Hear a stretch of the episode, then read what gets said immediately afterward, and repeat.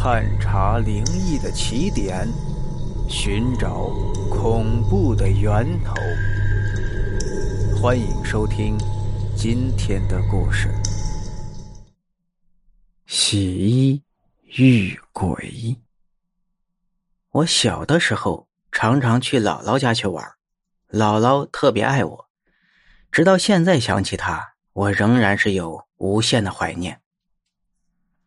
姥姥是在二零零八年去世的，当时呢，我有任务在身，家里人怕影响不好，就没有通知我，导致我没能赶上见他老人家最后一面。这件事情也是我内心永远的伤痛，无法弥补的遗憾。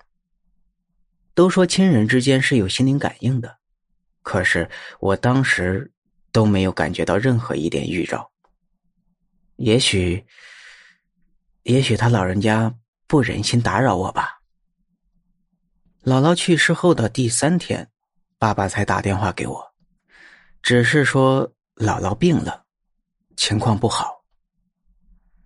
他当时说话吞吞吐吐的，我本身也是学医的，就多问了几句，结果爸爸就瞒不住了。我当时立即买了车票，坐了一天的车回到老家。我记得当时我上了车，才给单位打电话，单位领导非常生气，说我是先斩后奏，而且说出了最没有人情味的一句话：“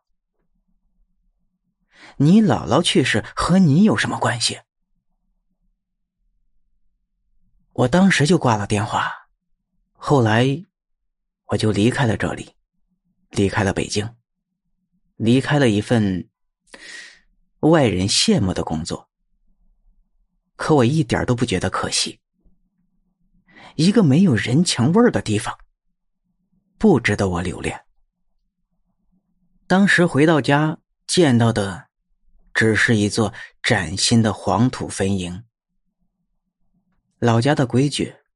人去世后不能在家里停留超过三天，所以关于姥姥的后事，我没能亲力亲为，只能从别人的诉说中追寻点点滴滴。姥姥是个苦命的人，从小是个孤儿，一生辗转被三家人收养过，后来疼爱姥姥的太姥爷去世。姥姥才十五岁就被养母送到了姥爷身边做小媳妇儿。小媳妇在公婆面前就是个做苦工的，姥爷对他还好。